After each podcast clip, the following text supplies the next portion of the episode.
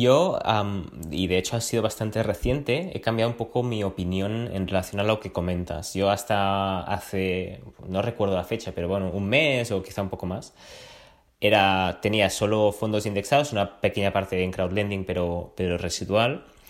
Y también leyendo y indagando, ¿no? Un poco, quizá una de las partes buenas de, o si se puede sacar algo bueno de, de, todo lo que está pasando, es que te planteas muchas cosas, ¿no? De si tiene sentido lo que se está haciendo a nivel estatal, a nivel europeo, a nivel mundial, ¿no? Con los diferentes bancos centrales. Si, bueno, te planteas muchas cosas y a partir de ahí me di cuenta que el invitado de hoy es mi amigo Guillem, que tiene un blog que se llama La hormiga capitalista. Seguro que os suena si estáis metidos en el mundo de las finanzas y dinero en general, ¿no? Guillem y yo nos conocemos ya desde hace unos años, que quedamos, de hecho, gracias a, los blogs, ¿no? A leernos mutuamente y junto con Mario 10%, que ya lo conocéis, que viene una vez al mes también, ¿no? La charla con Guillem hablamos sobre todo de dinero, finanzas y la independencia financiera, también, bueno, emprendimiento y hace gracia porque también mencionamos un proyecto en el que su empresa está trabajando ahora mismo. Se trata de Valio. Y Valio es una aplicación ah, que al fin y al cabo es una red social del dinero, ¿no? Súper interesante, que puedes ahí compartir tus carteras, un poco como lo llaman ellos, que me gusta mucho el concepto, es nudismo financiero, ¿no? Despelotarse ahí para, para ver qué, qué, hay dentro de las entrañas de la gente en cuanto, en cuanto a dinero, ¿no? Que ha sido un tema muy tabú durante mucho tiempo.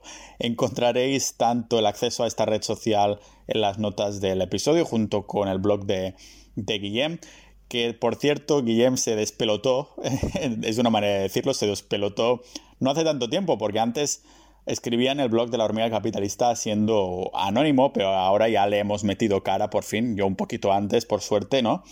Ah, así que, independientemente de la cara que tenga Guillem, que seguro que es muy guapa para muchos, ah, el contenido es top notch, como dice en inglés, es de calidad totalmente. Así que os lo recomendaría ah, leer. Lo que también es de recomendación es esta conversación que he tenido con él. Así que sin haceros esperar más, os la dejo disfrutar aquí en el podcast multidisciplinar de Pau Ninja.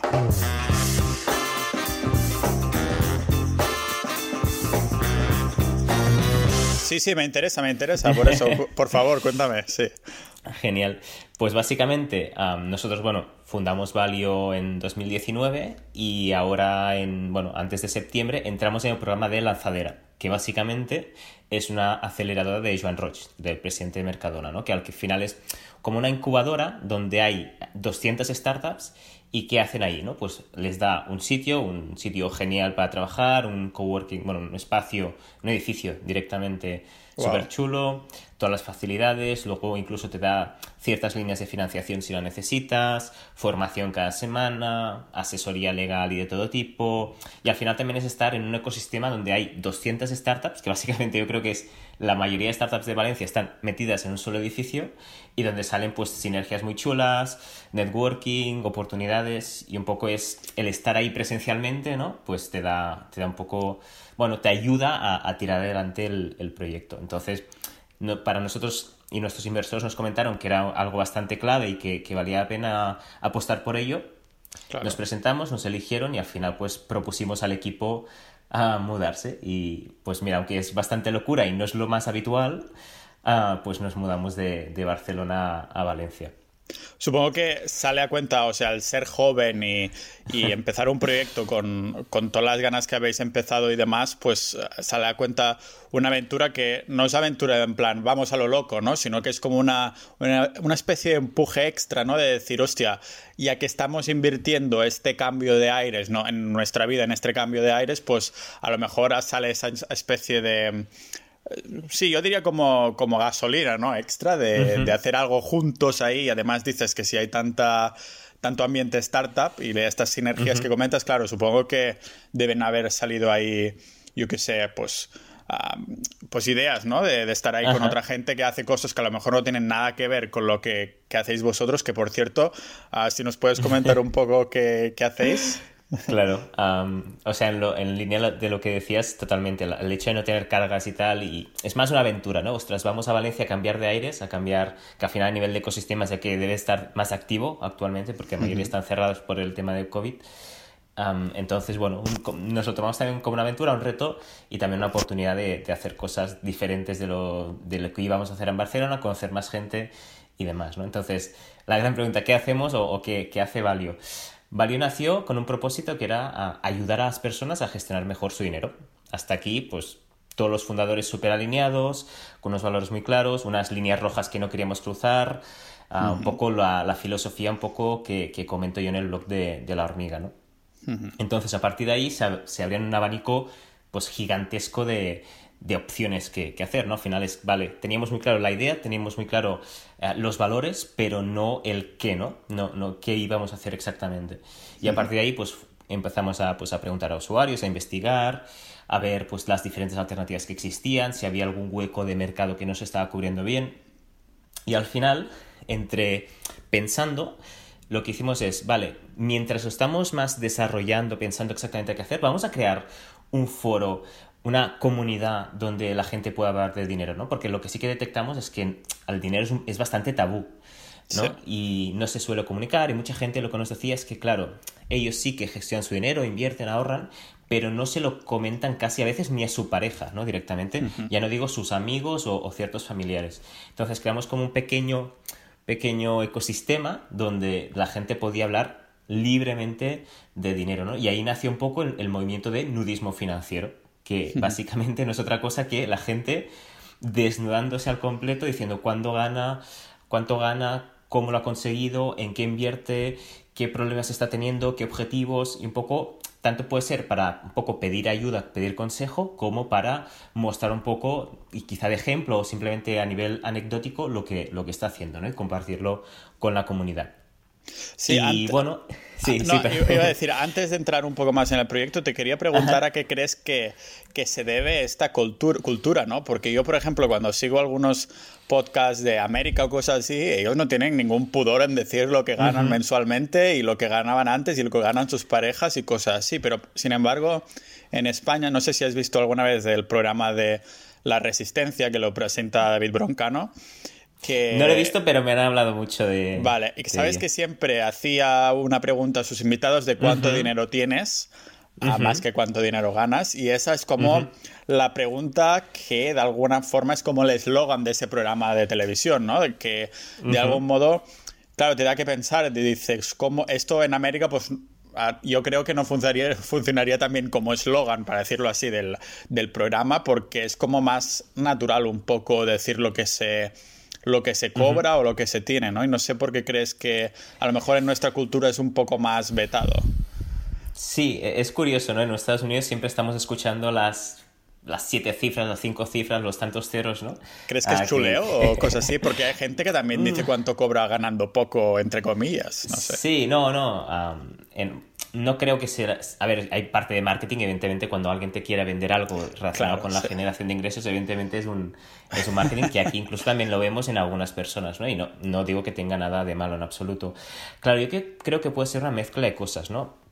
Muchas personas a veces dicen que el hecho de quizá tener una herencia religiosa, ah, católica, más fuerte probablemente que, que o, de un, o de unas corrientes diferentes, más que más fuerte ah, que a nivel de Estados Unidos, quizá puede también fomentar el, el, ver el dinero como algo pues no del todo bueno, o si alguien ha hecho mucho dinero, a veces ya inconscientemente se asocia con que quizá algo malo habrá hecho para conseguir tanto, o simplemente el hecho de, pues que si tiene mucho dinero es que otras personas tienen poco y es injusto, ¿no? Y hay una desigualdad que, que se debería, pues, poner remedio, ¿no? Como, como vemos a día de hoy que, que, hay muchos, muchas personas que creen en esa dirección. No es exactamente el, el, motivo, yo creo que es una mezcla de muchos, pero la cuestión es que es bastante presente y, y es que nos lo dicen cada día nuestros, nuestros usuarios. ¿no? Al final he encontrado un sitio donde pueden hablar libremente, de forma muchos anónima, y de hecho en Twitter también se ve, ¿no? Mucha gente es inversor, no sé qué, inversor X, porque no prefieren no desvelar su nombre por si eso pudiera afectar de alguna forma a su pues, carrera, amistades o lo que sea. ¿no? Es, es, bastante curioso, la verdad.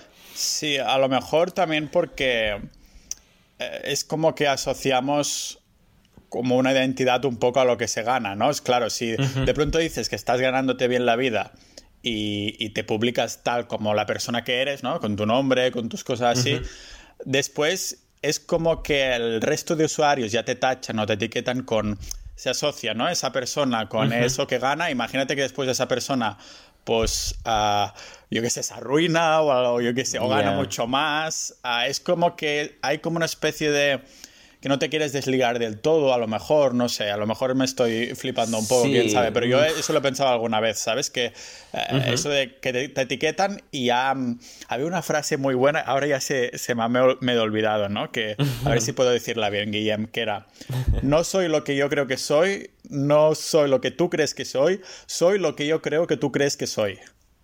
Algo así. O sea que la imagen que creo que los otros tienen de mí es la que quiero como como dar un poquito, ¿no? No sé, imagínate todos esos youtubers que salen ahí con el Lamborghini y estas cosas y que de un día para otro pues sus negocios ya no funcionan. Eh, para volver, dar un paso, bueno, para dar 100 pasos atrás debe costar el doble, ¿no? A lo mejor es una especie de sistema de protección de si no lo digo no, no estoy atado a nada, no sé. Es posible, yo creo que al final son muchas cosas, ¿no? El no, y eso lo hablamos con una persona que al final tenemos también un podcast de nudismo financiero, no somos tan activos como, como tú con, con, este podcast, pero sí que tenemos algunos casos. Y claro, ahí invitamos a personas a que se desnuden, ¿no? Y que lo expliquen en, en, voz, que nos cuenten sus estrategias, que, y hay gente que nos cuenta que tiene pues más de un millón de euros, hay gente que evidentemente tiene patrimonios pues, pues más normales, por así decirlo, pero hay gente que invitamos y que no quiere por que quizás sus familiares luego piensan o luego le van a pedir dinero o lo que sea, ¿no? O en su trabajo quizá luego lo, lo ven de otra forma.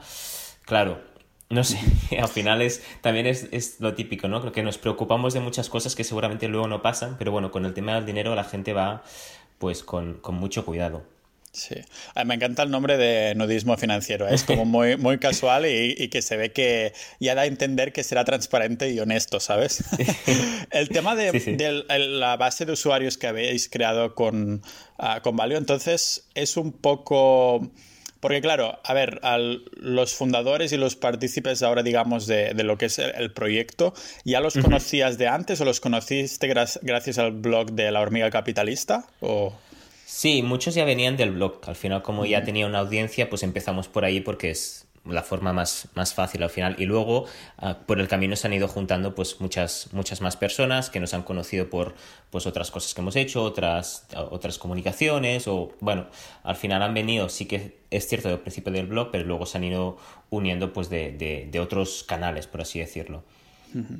La mayoría de, bueno, otros podcasts que escucho y demás, Ah, tengo la sensación que hacen como entrevistas o charlas que van de 0 a 100. Sin embargo, creo que estoy yendo yo un poco de, de 100 a 0. O sea, empezamos con lo que estás haciendo ahora y vamos retrocediendo poco a poco en, cómo empezó todo, ¿no? o sea que creo que vamos a seguir un, a seguir un poco esta, esta línea, ¿no? Con el resto de, de partícipes del proyecto en el sentido de fundadores y demás, porque no eres tú solo, ¿no? ¿Cómo ya os conocías de antes? La verdad es que no, y de hecho todo fue gracias al blog. Yo al final conocí a Sergi, que Sergi ah, es un emprendedor de Barcelona que de hecho ya fundó hace años otro proyecto que se llama Meller, que quizá bueno, casi, quizá no, seguro que os habrán salido sus anuncios de Facebook Ads en Instagram de, de unas gafas de sol, unas, unos relojes muy chulos. Y él, aparte del tema de, de moda que ha estado involucrando, involucrado durante mucho tiempo, él era un apasionado de las finanzas personales. Entonces me contactó, quedamos para tomar un café y al final, pues eso, me, me transmitió muy buen rollo, hubo mucho feeling y ya como que quisimos como empezar algo, ¿no? No sabíamos muy bien qué, pero como que salió la chispa. Yo no tenía el gen tan emprendedor ni de hacer una startup ni nada, o sea, me parecía algo complicadísimo y muy lejano, pero él como me lo acercó. Y bueno, y al final se alinearon un poco unos astros que yo estaba un poco harto de, de, mi trabajo y él me propuso que otra persona, que en este caso es Gerard, que también forma parte del proyecto, quería empezar algo y al final nos conocimos. Gerard también nos presentó a Alex, que era un desarrollador que había conocido en Alemania y lo fue a buscar a Japón, una historia muy, muy, muy guay. Y al final, pues los cuatro nos decidimos por arrancar un proyecto con, con los... Eso, ¿no? Teníamos como los valores súper claros y un poco la visión, pero el, el qué, el cómo aún no estaba, no estaba tan definido. ¿Hay algún, alguna otra persona que hayas conocido así a través del blog que sea así como guapo, calvo y demás? o sea, Porque no sé cómo, me acuerdo que creo que nos pusimos en contacto a través de Twitter, ¿verdad? Y hace, ¿cuántos años hace ya? No, bueno, tampoco debe Bueno, ser cuando tanto. dejabas que te enviasen mensajes, yo creo. Ah, sí. Bueno, ahora también creo que los tengo ahí ¿Ah, medio sí? Ah, abiertos. vale, Va- vale. Va por épocas, Porque va sí. por épocas. Vale, vale. Sí. Y no sé, no me acuerdo, creo que mi, mi pareja me dijo un día, ostras, mira este blog tal, ah, que también habla de independencia financiera, no sé qué. Y lo vi, flipé porque estaba súper currado.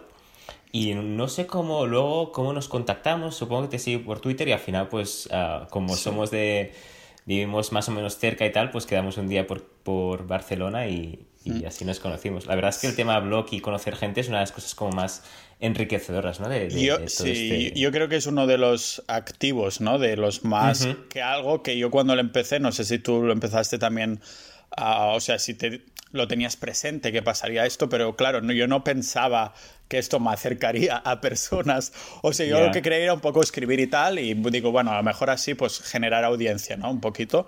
Pero claro, después Sí. dices, lógicamente, la gente que me lee, si estoy escribiendo de cosas que a mí me interesan, pues que de algún modo lógico tiene sentido, ¿no? Que la gente que es ah, que con las que compartes tantas cosas, pues ah, os termináis ah, acercando.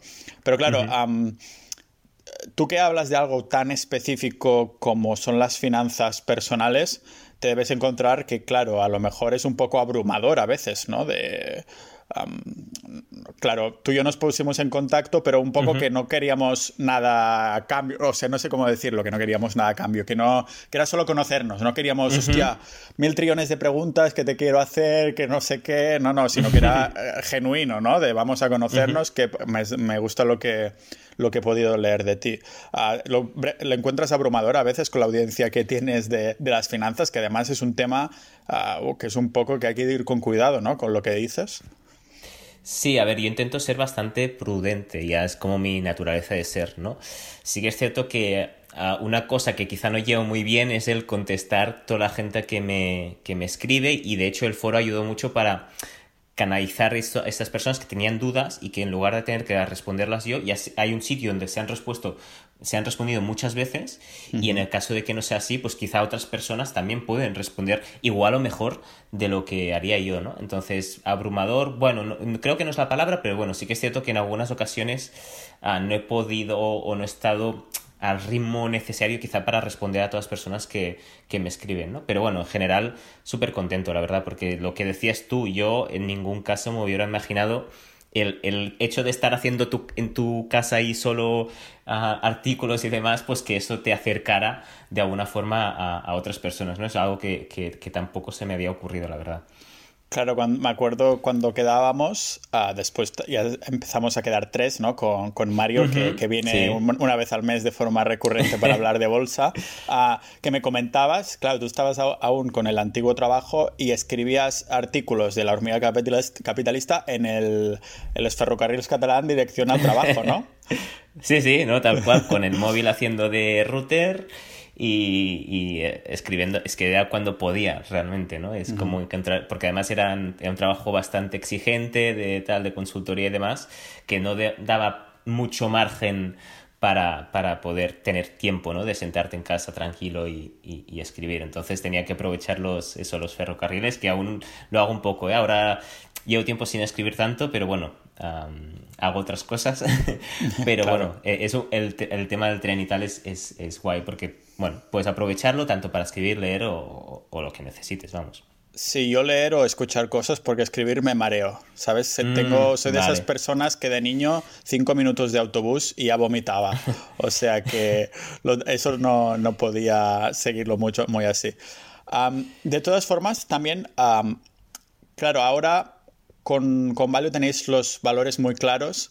Ah, pero de, algún, de algún modo estáis pivotando un poco, ¿no? Porque aún no se ha materializado del todo, pero aún así sí que se ve que teníais, que tenéis muchas ganas, ¿no? De, de establecer como un, algún producto o servicio que pueda ayudar a las personas a... Yo creo que va un poco en línea con lo que me comentaste algún día, ¿no? De que te gusta mucho la... no solo las finanzas personales, sino la educación financiera, ¿verdad? Ujú. Sí, 100%. a ver, en Valio estamos probando muchas cosas al final. Pues somos una startup que no tiene su modelo 100% claro y lo que nos queda es por ir probando, iterando y ser lo más rápidos posible pues sacando cosas, ¿no? Entonces, una vez sacamos el foro, empezamos a trabajar en un plan financiero, que básicamente, un plan financiero gratuito, ¿no? Que básicamente a través de unas preguntas, pues tú puedes ver más o menos cómo sería cómo evolucionarían tus finanzas en el futuro, ¿no? En función de dónde tienes el dinero, si tienes deudas, si no, si tienes un coche, un, inmueble, un fondo de inversión. Al final lo que hacemos es calcular lo que se llama patrimonio neto, que no deja de ser el, lo que tengo en valor, el dinero o activos que tienen cierto valor, menos las deudas, ¿no? Si tengo una hipoteca, un préstamo, etc. Y a partir de eso lo extrapolamos a futuro y vemos si encaja con el objetivo que tú te has propuesto. Entonces, esto es una herramienta que la verdad es que ha gustado mucho y de hecho hemos hecho más de 7.000 planes, que no, que no está nada mal. Y si, si juntamos los activos que, de la gente que tiene esos planes, son más de, de 250 millones de euros, que, que, se dice rápido, ¿no? ¿A cuánto sale de, media, por curiosidad? Eso que decíamos del salseo de cuánto gana la gente, ¿ves? Ya me ha picado ahora. Digo, ¿cuánto será el, pues, dividir estos millones con 7.000 planes? 35.000 si no cuento más. A ver. Ah. Sí. Vale. Sí, 35.000. Y yo es que de, números, aunque hablemos de finanzas... no, no, estaba con la calculadora. ah, vale, vale. Joder, pues que no es bastante mal, razonable. Sí, bueno, yo creo que son cifras razonables al final. Entonces, por ahí vemos que esto aporta mucho valor porque si te fijas, nadie o casi nadie hace planificación, ¿no? Los pocos que lo hacen o dicen que lo hacen muchas veces son comerciales de entidades financieras que es más te hago una planificación para luego encasquetarte el plan de pensiones, el fondo, el PIAS o lo que tenga en temporada en ese momento, ¿no? Sí. Entonces, eso vemos que es muy útil y de hecho hemos añadido una cosa que es bastante interesante y, bastante única, que es el legado, ¿no? Y es que esto creo que Facebook ya lo hace y es, vale, el día que yo no esté, ¿qué, qué pasa con esa información, ¿no? Pues sabemos que, em, bueno, el tema de finanzas, sobre todo cuando se complican un poco, donde tienes un fondo no sé dónde, donde tienes quizá oro no sé en, un banco o, en yo qué sé, donde sea.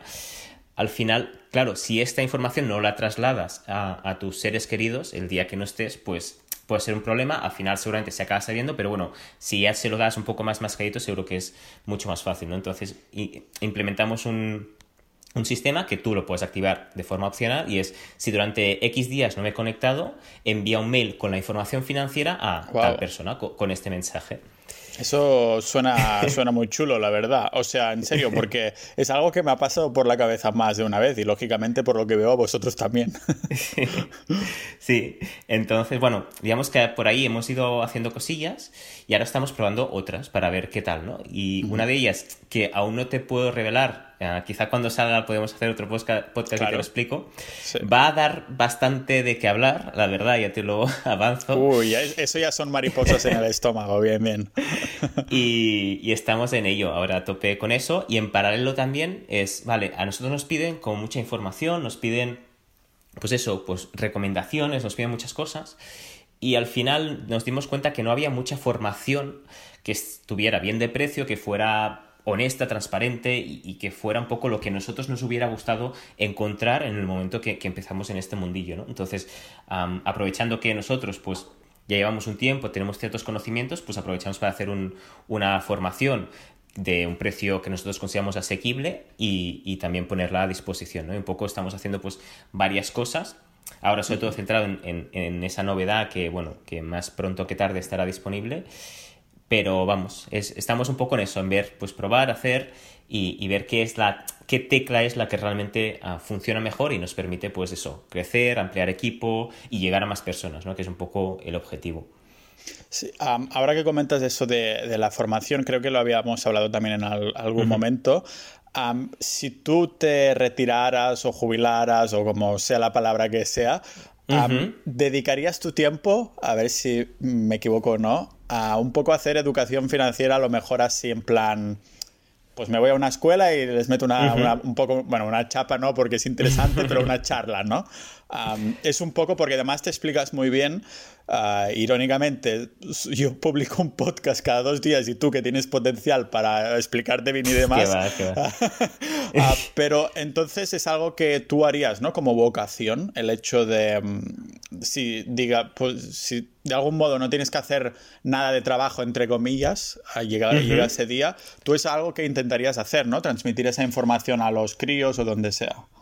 Muy probablemente. Y quizá no intentaría no quedarme en finanzas, sino también en otros aspectos, ¿no? Mentalidad, forma de ver la vida. Pero sí que es algo como que me motiva a decir, ostras, si tuviera, si, digamos, no necesitara el dinero mm, nunca, o sea, digamos que llegara a la independencia financiera, para dejarlo claro, y no tuviera un proyecto así que, que, me, que, me, apasionara o simplemente ya quisiera vivir la vida más relajada, seguramente sería un proyecto que, pues eso, que, me encantaría hacer porque creo que es necesario. Tampoco, no sé si estoy de acuerdo con la gente que dice que debería estar en las escuelas, esto no lo sé, porque no todo tiene que, enseñarse en las escuelas, pero bueno, en cualquier caso sí que es necesario que, la gente lo sepa y que los chicos y chicas que, vayan creciendo pues tengan una base pues sólida para afrontar la vida de, una forma pues mejor, ¿no? A nivel financiero. ¿Qué tipo de.? No te voy a decir ahora que me hagas una hora de, charla de como si fuera yo un niño, pero ¿qué, cosas crees que faltan o qué cosas crees que sobran en, la educación? Bueno, aparte de yo partiendo de la base que no he aprendido nada de finanzas en la escuela y tú seguramente tampoco. ¿Qué, cosas creo que faltan a nivel financiero o en general? o sea, como educación, si ahora dicen, vale, pues ponemos una asignatura que se llama Finanzas Personales y la va a enseñar Guillem. ¿qué, tipo de... y pudieras tú hacer el plan ah, educativo, ¿Qué cosas crees que tendrías que, poner ahí? Vale. Primero enseñaría un, dejaría un poco la parte de finanzas para quizá más adelante y entender un poco en qué sistema vivimos y, cuáles son las dinámicas, ¿no? ¿Qué, ¿Qué, significa que vivamos en una especie de sistema capitalista? ¿Qué significa que haya, pues, que, se quiera llegar a, a un objetivo de inflación anual? Cuáles son las implicaciones, un poco entender qué es el dinero, porque la mayoría de gente no, o sea, y, incluso a mí me costaría, pero un poco creo a los niños muchas veces no, no, eh, no saben muy bien qué es, no saben para qué sirve, pero no saben de qué se trata. ¿no? Yo creo que empezaría un poco por ahí. A partir de ahí ver un poco qué, qué implicaciones tiene ¿no? la parte de, de, ahorrar, que no solo pues acumular, sino es poder tener más libertad, más libertad de decidir un poco, aunque no tengas la independencia financiera, si tú tienes más dinero en el banco, tendrás más poder de decidir si quieres continuar trabajando o no, si quieres tomar una decisión o no, Y, al final esto, que es un poco lo que buscamos también en Valio, es ah, dar más libertad a, las personas, ¿no? A mm. partir de ahí, pues seguramente ya entraríamos en, temas de inversión, aunque claro, depende de la edad de, los, los, niños, pues tiene más sentido entrar más o menos, pero bueno, yo creo que es bueno entender, ¿no? Y, al final es como, más que explicar un tema concreto, es que es explicar cómo funciona el mundo. Hmm. Nos guste o no, ah, el, mundo funciona en la mayoría de países de esta forma y, es bueno, es como es lo que decíamos el otro día, de hecho hoy hemos tenido una charla en, en Lanzadera explicándolo, el final es aprender qué reglas, en qué reglas se juega ah, está jugando el mundo y cuáles son tus cartas, ¿no? Tus cartas son el tiempo que vas a estar por aquí, tus cartas son tus habilidades, tus, tus preferencias y al final es juntar un poco todo eso y decir, vale, ¿cómo puedo jugar mis cartas de la forma mejor o que maximice mi felicidad? por decirlo de alguna manera, y a partir de ahí, pues, pues tirar adelante. De hecho, es que el dinero casi que es como lo menos importante, ¿no? Sino son las implicaciones que, que tiene en nuestra vida. Sí, voy a tener. Me va a costar clasificar este episodio si en emprendimiento o inversión. Porque normalmente lo pongo en una categoría o la otro y, ya, miraré, ya miraré el que me falta, al que tenga menos episodios de eso y lo pongo ahí. no, pero es muy interesante, ¿no? Porque aquí realmente también puedes ver un poco que que este mundo choca, ¿no? De que, de que hay varias cosas que se mezclan. en el caso, no lo digo ahora por lo que estábamos hablando de los niños y de la educación financiera, sino más bien esto, ¿no? De que a veces he empezado una startup de, de algo que es súper importante como es la, la, inversión o las finanzas y estas cosas, ¿no? ahora me planteaba también, te quería preguntar, a ver si mm, de algún modo, o sea, cómo empezó el tema de, de em, escribir por la hormiga capitalista antes de entrar en, en, Valio. Ah, ¿Por qué decidiste escribir sobre, sobre finanzas? ¿Era una manera de documentar? ¿Simplemente te gustaba o...? Básicamente yo descubrí, o sea, lo que hizo un clic en mi vida es descubrir el concepto de independencia financiera. Yo, en ese momento invertía en fondos de gestión activa, un poco, bueno, lo que me habían enseñado, un poco intentar usar lo que había ido aprendiendo un poco por internet, ¿no? Hasta que me topé con, con Mr. Money Mustache y, y, entendí el concepto de independencia financiera y sus implicaciones, ¿no? Y me, y me enganchó, pero muy fuerte. En parte me enganchó tan fuerte porque seguramente estaba un poco insatisfecho ¿no? con, con, mi situación laboral, acababa de entrar en una gran empresa, pero luego no me terminaba de gustar, entonces yo en mi mente, aunque no lo pensaba directamente, inconscientemente era, tengo que estar aquí toda mi vida, realmente no me gusta, y cuando... Y ese concepto entró en mi vida y de una forma, yo ya invertí, entonces ya sabía más o menos cómo funcionaba, pero sin un objetivo concreto. Y en ese momento hice clic y pensé, ostras, ¿cómo es posible que hasta los veintitantos años nadie me hubiera explicado uh, esto, ¿no? Y, y, a partir de ahí tenía como tantas ganas de comunicarlo y, y, y divulgarlo al mundo que incluso cuando quedaba con, con, amigos lo explicaba, la gente flipaba un poco y con escepticismo también, como es normal. Claro. Y en cuanto al blog, pues me lancé, porque al final no veía muchos blogs que hablasen de la independencia financiera como a mí me gustaba. Uh -huh. Y a partir de ahí, pues arranqué, y, pero con, sin ningún otro objetivo que divulgar y hacer algo, pues, no sé, que, me apetecía hacer, ¿no? Y me levantaba a veces, me despertaba a medianoche pensando en el blog, no sé qué, empezaba a escribir, realmente me, es que me cogió muy, muy fuerte. También por eso, ¿eh? Porque era como una pequeña, una especie de solución a una situación uh, presente que no, no me terminaba de convencer, ¿no? Que tampoco digamos, es, es, bueno del todo, ¿no? Al final no puede ser ese refugio de, vale, ya en 15, 20 o 25 años ya estaré bien o contento porque uh, ahora mismo no puedo estarlo porque estoy atado a un trabajo, etcétera, etcétera, ¿no? Creo que tampoco es la forma de, de, de verlo y de hecho mucha, y creo ¿eh? que mucha gente que le, que eso, que le atrae tanto este concepto es posible que en su presente, en su presente no esté del todo satisfecho. Satisfecha, claro. Sí, yo siempre he dicho, bueno, no siempre, en los últimos años, que, que la felicidad viene un poco, um, es como el byproduct, como el, el, resultado de nuestro día a día, ¿no? Que si tienes un estilo uh -huh. de vida que te satisface, que, que te sientes feliz. Es como un sentimiento constante o que desaparece, depende de cómo vaya tu día a día, ¿no? Um, y pienso que, claro, a lo mejor en esa época, por lo que me dices, pues a lo mejor no estás contento con tu trabajo, pero el hecho de, de tener ese propósito de crear el blog, ¿no? Y decir, hostia, uh, estoy a tope con eso, que a lo mejor uh -huh. seguramente te cambió un poco la mentalidad de, de estar más de, menos insatisfecho, ¿no? El hecho de crear este propósito no, nuevo, este blog y decir, vale, creo que ya donde ya sé dónde van a ir mis tiros y demás. Sí, durante sobre todo al inicio me sirvió como un poco el para resguardarme un poco, ¿no? De, sí. de mi, a ver, que tampoco era un infierno ni mucho menos, simplemente era un trabajo que no me terminaba de llenar, de llenar y que me ocupaba muchísimas horas del día, ¿no? Eh, y entonces eso era un, po un poco como, bueno, sí, mi resguardo mental y me ayudó un poco al inicio. Luego pasó, pues pasé momentos más de bajón, ¿no? De decir, ostras, estoy en trabajo que además no cobraba demasiado por, por un poco, por, el, por las horas que, que me implicaba. Y claro, y eso me retrasaba a mí, a mi objetivo y era un poco que también podía, puede llegar a ser, y creo que a muchas personas les pasa, puede llegar a ser negativo, ¿no? Este objetivo tan ambicioso que a veces si ves que te, has frenado, pues es como un, un impacto o un, una sensación negativa, ¿no? Pero bueno, luego pues ya cambié de trabajo con, con, mejores condiciones, también me gustaba, pues me gustaba mucho más al inicio, pero al final también me acabé cansando y al final pues también a, acabé dando el salto a Valio, que en parte fue gracias también a, a, a tener, a haber ahorrado muchísimo, ¿no? ¿no? Evidentemente no había alcanzado la independencia financiera, pero si no fuera por los ahorros que durante años había ido acumulando, pues es mucho más complicado da, dar el salto, ¿no? Claro, por esa incertidumbre y demás. De todas formas, fue um, cuando diste este salto que entonces decidiste de dejar de ser anónimo. Uh, porque aún estás de anónimo en la hormiga capitalista o ya no? No, no, no. Ah, no. vale, vale, ya decía yo. Uh, era un poco por este el motivo que querías, uy, hostia, no sé cómo, si me ven en el trabajo y tal, no sé cómo se lo van a tomar.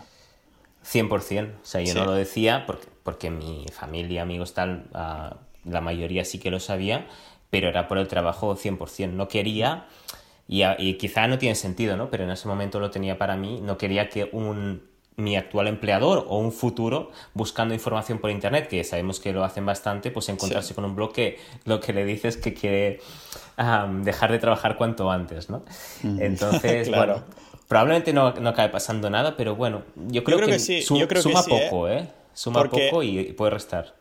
Claro, es que yo creo que sí, yo que hiciste bien Ah, si tomo como por ejemplo a mi amigo Adrián, que es Lobo Nómada en YouTube, que él de hace años tenía este canal de YouTube y ha sido policía nacional hasta hace recientemente. Y el último par de años le dieron bastante caña en la policía porque habían encontrado su canal de YouTube, que no es un canal de YouTube que hable sobre sexo o cosas así, ni mucho menos, habla sobre naturaleza, supervivencia y cosas así. Simplemente que al cuerpo nacional pues no le gustaba y eso lo señalaba bastante.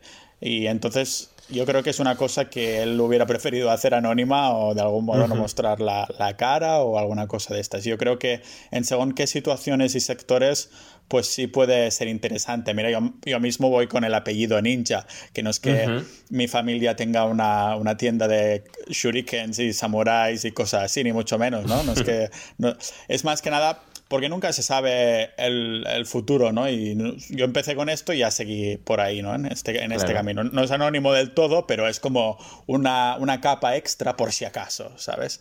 Y, sí, sí, que, no, y que no pasa nada. sí, que no estás haciendo nada malo, ¿no? Pero que entiendo que del mismo modo que Ah, pues las finanzas personales están, lo que decíamos del dinero al principio, ¿no? Que no sé por qué la gente quiere saber cuánto cobras, pero nadie quiere decirlo a la vez. Y lo mismo si tienes blogs o, muestras tu, persona en un sector totalmente distinto en el que estás, ¿no? Que, que se señala y no sé exactamente el por qué.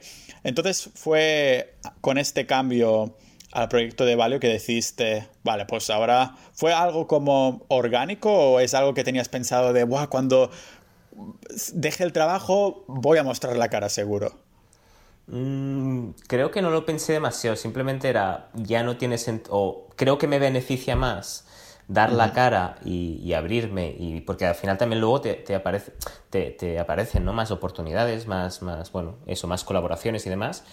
Y yo creo que tenía sentido luego mostrando un proyecto en Vario iba a mostrar la cara así así, entonces era como una cosa que dejaba de tener sentido. Entonces ya, pues mira, me lancé y, y, hasta, y hasta hoy. Has mencionado antes de abrir al blog de la hormiga capitalista y encontrar esto de la llamada bueno, la independencia financiera o libertad financiera, que lo encontraste a través del blog de Mr. Money Mustache.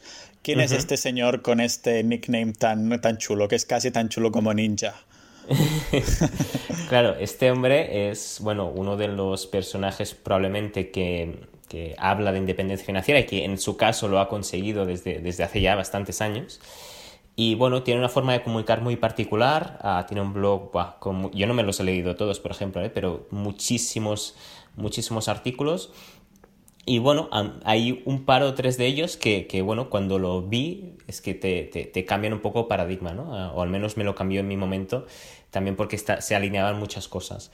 Y es un hombre, pues eso, de Estados Unidos, que era informático, eh, con un salario bastante elevado y que se jubiló pues con una edad súper, súper temprana. Y a partir de ahí lo, lo explicaba en el blog y él, él, es mucho de cuidar del medio ambiente, de ir en bici, de... Bueno, tiene una serie de valores súper súper arraigados y que, mm. que, son guays y que, bueno, que comunica muy bien en, en su blog.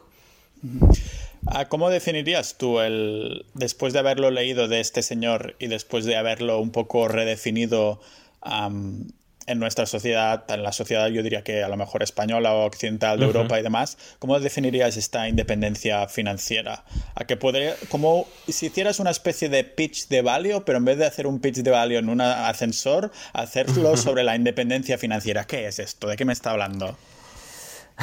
a ver, a ver, déjame pensar. Al final, para mí, o sea, es que hay, yo creo que hay personas que se toman la independencia financiera como un objetivo súper en serio y que lo quieren conseguir sí o sí, y hay otras que simplemente es más relajado, ¿no? En plan, mira, yo creo que lo podría conseguir en X años, pero bueno, tampoco me, me, voy a estresar si, si, lo consigo más tarde, ¿no? Porque probablemente su situación no les desagrada y simplemente es un objetivo como con mucha gente que es, vale, voy a tener más libertad. O sea, para mí la independencia financiera es tener más libertad el grado de libertad pues será en función de, lo cómodo o amplio que sea tu patrimonio, pero al final es tener más libertad y poder tomar decisiones seguramente más arriesgadas y, que pongan por delante el tiempo al dinero, ¿no? O que el dinero deje de ser tan importante en tu vida, porque es algo, una, es como lo dejas fuera un poco de la ecuación y a partir de ahí te centras en otras cosas que te puedan dar dinero o no, ¿no? Y en función de tus preferencias en ese momento, pues decidirás hacer una cosa u otra. No es mucho pitch, pero bueno. no, no, sí, sí. claro, porque solo tener en cuenta que los que nos escuchan hay gente de todo. Hay gente que sí que hay mucho agrado en cuanto hablamos de, inversión y estas cosas, pero claro, el nivel va un poco de todo, digamos. Entonces, claro, podríamos definir un poco la independencia financiera como tener suficiente como para poder vivir de, rentabilidades del dinero que tienes, ¿no? Si nos ponemos un poquito más técnico. Sí, al final es, sí, sin entrar en mucho detalle de regla de 4% y todo eso, al final es que tú tienes tanto dinero, que tanto tampoco sería muchísimo, ¿eh? pero tienes X cantidad de dinero que solo con... No, no tiene por qué ser las rentas tampoco, es ¿eh? solo cogiendo un poquito de esa inversión, que como va creciendo también año a año, te daría para vivir el resto de tu vida, ¿no? la, o sea, puede ser inversiones en, que yo hablo más en fondos de inversión, pero también, eh, y aquí en España es mucho más común, pues el que tiene X pisos, le dan una renta de, de 1.000 o 2.000 euros y con eso pues ya puede tirar, ¿no? Sería un, símil y una forma también de alcanzarla, menos común quizá en Estados Unidos o al menos los blogs que, que he mencionado, pero también, también válida en Estados Unidos son un poco más de, de fondos, ETFs y estas cosas, más que de... Sí que en España se lleva mucho eso del inmueble. Tú no eres muy fan de eso, ¿no? A ver, yo no tengo, a corto plazo tampoco me planteo tenerlo, pero, o sea, yo creo que el problema es cuando te centras solo en, en una estrategia concreta, ¿no? Porque al final a no ser que te pongas a comprar pisos de todo el mundo, que es algo extremadamente complicado a nivel burocrático, no, me lo quiero ni imaginar. Y en España al final estás poniendo, claro, estás poniendo todos los huevos en, España o incluso en tu ciudad, por decir, ¿no? y, si pasa algo que luego la demanda ahí por, para inmuebles o lo que sea baja, ¿qué, ¿qué, pasa con esta renta, ¿no? Entonces, yo creo que como única estrategia me parece poco diversificada y más si solo concentras en un país o solo una ciudad o una zona concreta. Pero bueno, como complemento no me parece mal, ¿no? Y, pensando también en, pues, mira lo que está pasando, ¿no? no creo que Taleb no lo define como un cisne negro o qué está pasando, pero bueno, es algo que la mayoría de nosotros, ah, menos Bill Gates quizá, no se lo imaginaba. Sí, Bill Gates es el único que, que lleva ahí, sí. Igual que esto pueden pasar muchas otras cosas, ¿no? Entonces yo creo que cuanto más diversificados estemos, mejor. Yo a corto plazo no me lo planteo, pero probablemente en algún momento sí que, sí que me gustaría tener parte de mi patrimonio en un inmueble que puede ser el mismo donde viva, ¿eh? O puede ser otro de alquiler, aún no, esto aún no lo, no lo he decidido bueno, como, como, lo que está pasando ahora mismo, básicamente, pueden pasar muchas otras cosas y que, o sea, no podemos ni imaginarnos, ¿no? Que es un poco lo que comenta Taleb en, Cisne Negro. Entonces, yo creo que es bueno, tanto para gente que invierta en fondos, algún día quizá tener alguna propiedad, como para gente que solo invierta en inmuebles, pues también diversificar y más con fondos indexados que compras básicamente todo el mundo a tener eso, parte del patrimonio de capital en, otros países que si el tuyo pues se va al garete, esperemos que no pase, pero podría, podría pasar, pues tener otros, otras salidas. Claro. Ah, cuando hablamos tú y yo off camera hace un par de semanas a lo mejor, salió un tema que no habíamos hablado hasta ahora y era el tema un poco de de criptomonedas, bueno, más que criptomonedas, más que Bitcoin, un poco el sistema monetario actual, ¿no? De lo que es dinero de verdad y eso. Cuando salga este episodio contigo, uh, ya habré publicado el que hice con, con Joan Tobao y también con Lunaticoin, que toqué un poco estos temas también. Y creo que no está de más también que te preguntes sobre lo que piensas de esto, ¿no? Porque al fin y al cabo hay un montón o sea, se ha prostituido el término criptomonedas, el, el, término Bitcoin, se ha habido un montón de estafas piramidales, pero yo ya le digo a la gente que las estafas piramidales existían antes que las criptomonedas, solo que cuando se crea algo nuevo, nuevo y hay un hype, todo el mundo quiere sacar tajada de ahí, ¿no? Tú, claro, sé que eres muy pro fondos indexados y demás, yo también lo soy, y, no hay nada malo de eso, ¿no? O sea, si lo soy es precisamente porque confío en ello, pero después, estos últimos meses, leyendo tanto sobre, bueno, más, básicamente más que sobre el oro, más que sobre Bitcoin, leyendo sobre el sistema monetario actual y cómo funciona, pues he empezado a gustar, a pillar el gustirrín, ¿no? A eso del oro y la y Bitcoin en general, no criptomonedas, sino Bitcoin, que ya también he dejado un poco claro porque me despreocupo de todo lo otro y voy directamente a Bitcoin, porque aunque no entienda del todo su tecnología, sí que entiendo, creo entender lo que es dinero, ¿no? Y, Bitcoin de algún modo cumple todos los tics, digamos. Ah, ¿Tú Bitcoin incorporas un poquito en tu cartera o sudas completamente o es algo que a lo mejor quieres indagar en un futuro próximo?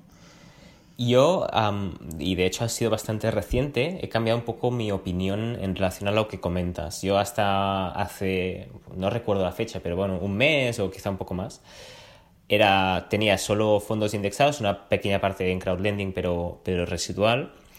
Y también leyendo y indagando, ¿no? Un poco, quizá una de las partes buenas de, o si se puede sacar algo bueno de, de, todo lo que está pasando, es que te planteas muchas cosas, ¿no? De si tiene sentido lo que se está haciendo a nivel estatal, a nivel europeo, a nivel mundial, ¿no? Con los diferentes bancos centrales. Si, bueno, te planteas muchas cosas y a partir de ahí me di cuenta que, que creía que era buena idea, pues, incorporar otros activos diferentes que hasta entonces no, había tenido, ¿no? Yo, con relación a criptomonedas, claro, cuando salió la burbuja, yo lo que me encontraba es que yo estaba un poco comunicando temas de fondos indexados y la gente me venía que querían comprar criptos, que no sé qué, que bueno, que no querían ser el, último que no, que no se hacía rico y yo como que me cerré bastante en banda y lo dejé de lado. En plan, no quise ni entenderlo profundamente, ni invertir por supuesto, entonces digamos que lo le puse cruz y raya y, lo, aparté, ¿no? Directamente. ¿Qué pasa? Pues años después, un poco en, relación a lo, que, a lo, que, he comentado, pues vuelvo a, retomar el tema sin esa barrera mental que había impuesto años atrás y lo, lo cojo de otra forma, ¿no? Y al final, resumiendo, lo que he acabado haciendo es incorporar un 10% de lo que para mí es como una cartera de protección, que es mitad oro y mitad, mitad Bitcoin. Y, y, por qué? Pero, pero, no porque crea que Bitcoin lo vaya a petar y vaya a valer un millón de euros, sino simplemente como por si acaso. O sea, por si acaso tengo oro, por si acaso tengo Bitcoin y me siento más tranquilo así, sabiendo que si todo lo demás peta, eso probablemente se vaya a revalorizar y, me sirva pues para, como para de cero o lo que sea. Sí. Sí. Básicamente. Sí, yo es un poco. Llegué a la misma conclusión que, tú, ¿no? Porque sí que creo que estas personas que te comentaban cosas sobre criptos de hace unos años, que te las comentaban por lo que dices, y creo, porque yo también he tenido comentarios de estos, por las razones equivocadas, ¿no? Como para voy a comprar ahora para hacerme rico. Sin embargo, nos lo estamos planteando de, de esa manera como para protegernos, ¿no? El refugio de toda la vida. De hecho, cuando se creó Bitcoin, se creó, y las criptos, se creó una, un nuevo tipo de activo, o sea, que algo que no se crea fácilmente. Tipos de activos los podemos contar con una mano o con dos, no sé ahora, ¿no? Pero, pero claro, no sigue ninguna, ninguna corriente, o sea, ninguna relación con los otros tipos de activos, excepto a lo mejor un poquito con el oro, y eso lo hemos visto, ¿no? Con, con, esta, con esta pandemia, que lo que ha subido bueno, el oro y Bitcoin. Aún así, supongo que tú eres como yo, si no, corrígeme si me equivoco. Yo lo sé porque me lo han comentado así como por WhatsApp, pero realmente no sigo los precios porque yo hace años especulaba un poquito con Ethereum ah, y eso me estresaba un montón, ¿no? Así que decidí pues cerrarme en banda y decir pues no vuelvo a tocar criptomonedas. Pero ahora que entendí un poquito más del tema de dinero, del sistema monetario actual, entonces, claro, de algún modo estoy como que me la suda el precio que tenga hoy o mañana porque sé que esto es para largo plazo y es como una especie de mini refugio para si peta el sistema monetario actual, pues que se revalorice, ¿no? Es un poco como lo estás siguiendo tú, entonces lo que entiendo, que es este 10% ah, de como cartera de protección que tienes es como 50-50, entonces dices. Exacto, sí, sí, yo sigo un poco la, misma filosofía y, y, con fondos igual, ¿eh? No, no suelo mirarlo mucho porque tampoco, a ver, no, creo que no me afecta mucho a nivel emocional, creo pero igualmente no me aporta demasiado mirarlo porque no me va a permitir tomar ninguna decisión, ¿no? Entonces, más allá de un rebalanceo cada X meses, lo tengo ahí y pues ahí está, ¿no? Y yo pues me centro en otras cosas. ¿Fue por Mr. Money Mustache que descubriste los indexados o por él a través de los de la independencia financiera? ¿O cómo fue el rollo indexados o la gestión, la gestión pasiva? Porque comentabas que antes de descubrir esto tenías ya inversiones, ¿no? Aunque eran de gestión activa. Sí, fue un poco, sí, un poco a, raíz de, de, conocer un poco cómo invertía él, empecé a indagar cómo se podía invertir aquí, ¿no? Entonces, bueno, al final claro, yo invertía, pero no era de la misma forma y empecé a investigar a ver si eso tenía sentido para mí y si se podía desde España, ¿no? Y desde entonces, vamos, las opciones de para invertir en fondos indexados se han multiplicado tanto a nivel manual como RoboAdvisor y la verdad es que es súper contento porque para el usuario final es, es, genial. O sea, ahora cualquier persona puede tener una cartera tanto automatizada como a nivel manual desde, desde nada y, en muchísimas opciones diferentes, ¿no? Y es, y es, y es brutal y tengo curiosidad porque entonces ya veo que antes de descubrir todo esto de la inversión indexada y libertad financiera y demás, que ya tenías ese gusanillo de la inversión, o debería decir la, hormiga, capitalista de la inversión, ¿no? Ah, ¿Cómo esto ya venía de antes? ¿Te habían educado así de algún modo? ¿O de qué venía ese gusanillo para querer invertir? Yo me acuerdo que cuando fui becario ya empecé a, bueno, me hice amigo de, de, un chico que, que era de, finanzas y me pasó un Excel, un Excel para controlar el, un poco los ahorros y demás y eso me encantó, ¿no? Era casi mi primer sueldo y eso me permitió ya empezar ya a ahorrar mucho, a intentar ver cuánto tendré en tantos años y, y una vez acumulé un poquito, pues me planteé, vale, quiero sacarle rendimiento, ¿no? Porque sí que mi padre invierte en fondos y su, en su día invierte también en acciones y demás. Y sabía que existía esa posibilidad y un poco lo que hice es hablar con él y como él invertía en, fondos de gestión activa, pues fue por donde empecé, ¿no? Pero sí, sí, siempre tenía un poco la, como las ganas de, de, ahorrar y es un poco mi mentalidad de, natural, ¿no? ¿no? No me cuesta ahorrar ah, y tampoco invertir. Entonces sí, supongo que siempre lo tenía un poco dentro. Caray, qué chulo. Y supongo que después de descubrir todo este mundo ya, aparte del blog, lo comentaste en, tu familia, ¿no? De tenéis que poneros en indexados, lo que he descubierto, no sé qué. Es un poco lo que, lo que he hecho yo, pero lógicamente he, ido como con tranquilidad, ¿no? Porque claro, no, no, le vas a hacer la misma, no voy a decir recomendación, sino de hablar de ello a mis padres que están ya pensando en jubilarse, ¿no? De yo que tengo unos, unas cuantas décadas por delante, espero. Sí, a ver, sí que lo comentabas. La verdad es que en mi familia me han hecho poco caso, por no decir cero, pero, pero es lo que pasa, ¿no? pero sí, sí, comentarlo lo comento. Pasa que también mi padre lleva pues muchísimos años con eso, ya tiene su estrategia montada, además, pues a las puertas de la jubilación, entonces tampoco no. no... Cada uno al final, una de las cosas más importantes es sentirte cómodo ¿no? con tu estrategia, entonces tampoco se trata de, de imponer, ¿no? ni, ni mucho menos. Ah, ¿Te hiciste asesor financiero un poco a raíz del blog? Como para que, del mismo modo que te comentaba antes, ostras, ¿cómo es que decidiste salir del anonimato? Ah, ¿Fue un poco más para decir, ostras, que sé de lo que hablo a nivel oficial aparte de extraoficial? Realmente fue cuando me empecé a plantear, cuando conocí a, a, Sergi, que es eh, cofundador en Valio, y empezó, digamos que empecé a tantear la posibilidad de hacer algo ¿no? en el mundo financiero. Hasta entonces eran, yo sigo mi carrera profesional, de profesional, tengo el blog muy bien, pero vamos, no me planteaba empezar algo eh, en el, bueno, de cero o relacionado con las finanzas, ¿no? Porque no, era mi campo en, en, ese momento.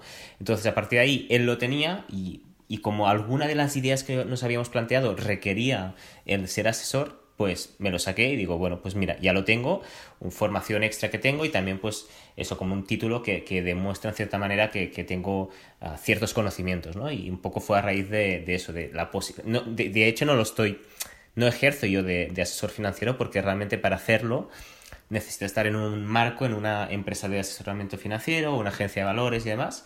Y tú como eh, a título individual no hay asesores financieros a freelance, a no ser que sea una figura un poco extraña que es agente, que básicamente es comercial de un solo, una sola entidad financiera, ¿no? Entonces sí que hay como freelance y, de hecho por eso vemos muchas personas que son no son asesores financieros, sino hablan de que soy consultor financiero o soy coach financiero, porque realmente una, tú no puedes decir que eres asesor financiero si no trabajas en, en una entidad financiera, ¿no? O sea que una persona que dice que es coach financiera realmente no oficialmente no requiere de ningún título, digamos. Es como una especie de encubrimiento para, eh, para, no, cometer ninguna ilegalidad.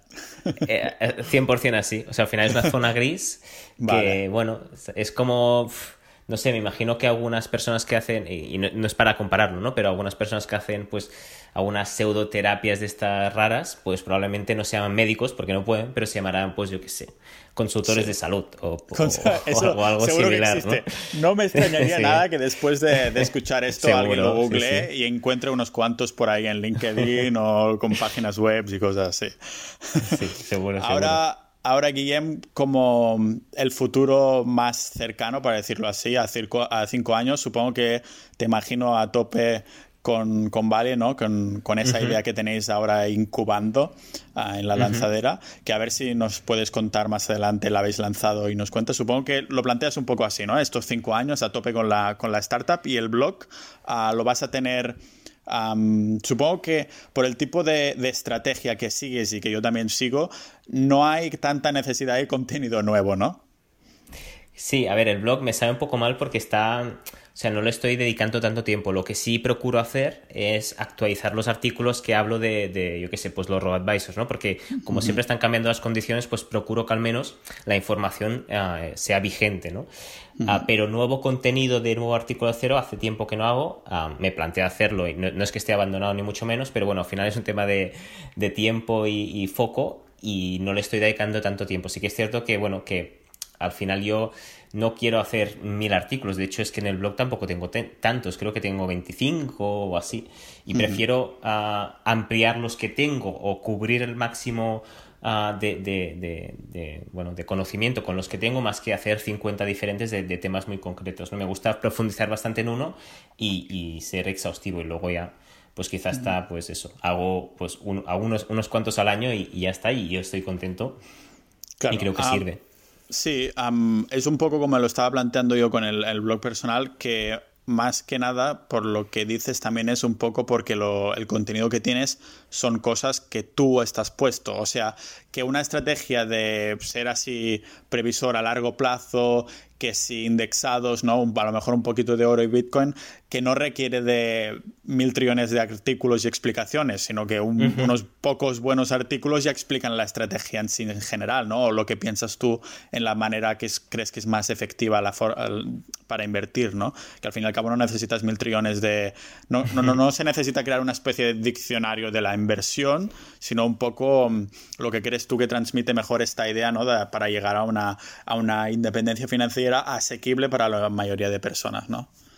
Sí, básicamente es eso. O sea, al final se trata de una, estrategia relativamente sencilla, que una vez tienes los conceptos claros y le estás aplicando, no es como el trading que ahora digo que Apple está bien, luego Amazon, luego no sé qué. esto fomenta el, el, dinamismo continuo y la información continua y actualizada. Es simplemente, hey, esto funciona, me está funcionando. Si algún día deja de funcionar o creo que deja de funcionar o a cambio, pues ya lo explicaré pero hasta entonces, que creo que quizá nunca llegue ese momento, mm, pues continúa ahí la información y, sirve igual que el primer día, ¿no? O sea que esto ya para hacer un poco de wrap up a este, estos últimos, estos próximos cinco años, como digo, a lo mejor podemos esperar de ti algún artículo nuevo en La Hormiga, pero sobre todo mucha caña en, en Valio, ¿cierto? Sí, un poco, un poco esa sería la idea. Vale, vale, pues estaremos pendientes de, ti sin duda. Recordad que podéis ver en las notas del episodio los enlaces a Guillem y a los proyectos que acabamos de enlazar por aquí. Así que, Guillem, muchas gracias por, por la charla. Muchísimas gracias a ti, Pau, y espero también poder participar más adelante y explicar pues, más novedades. Perfecto. La hormiga capitalista, señores y señores.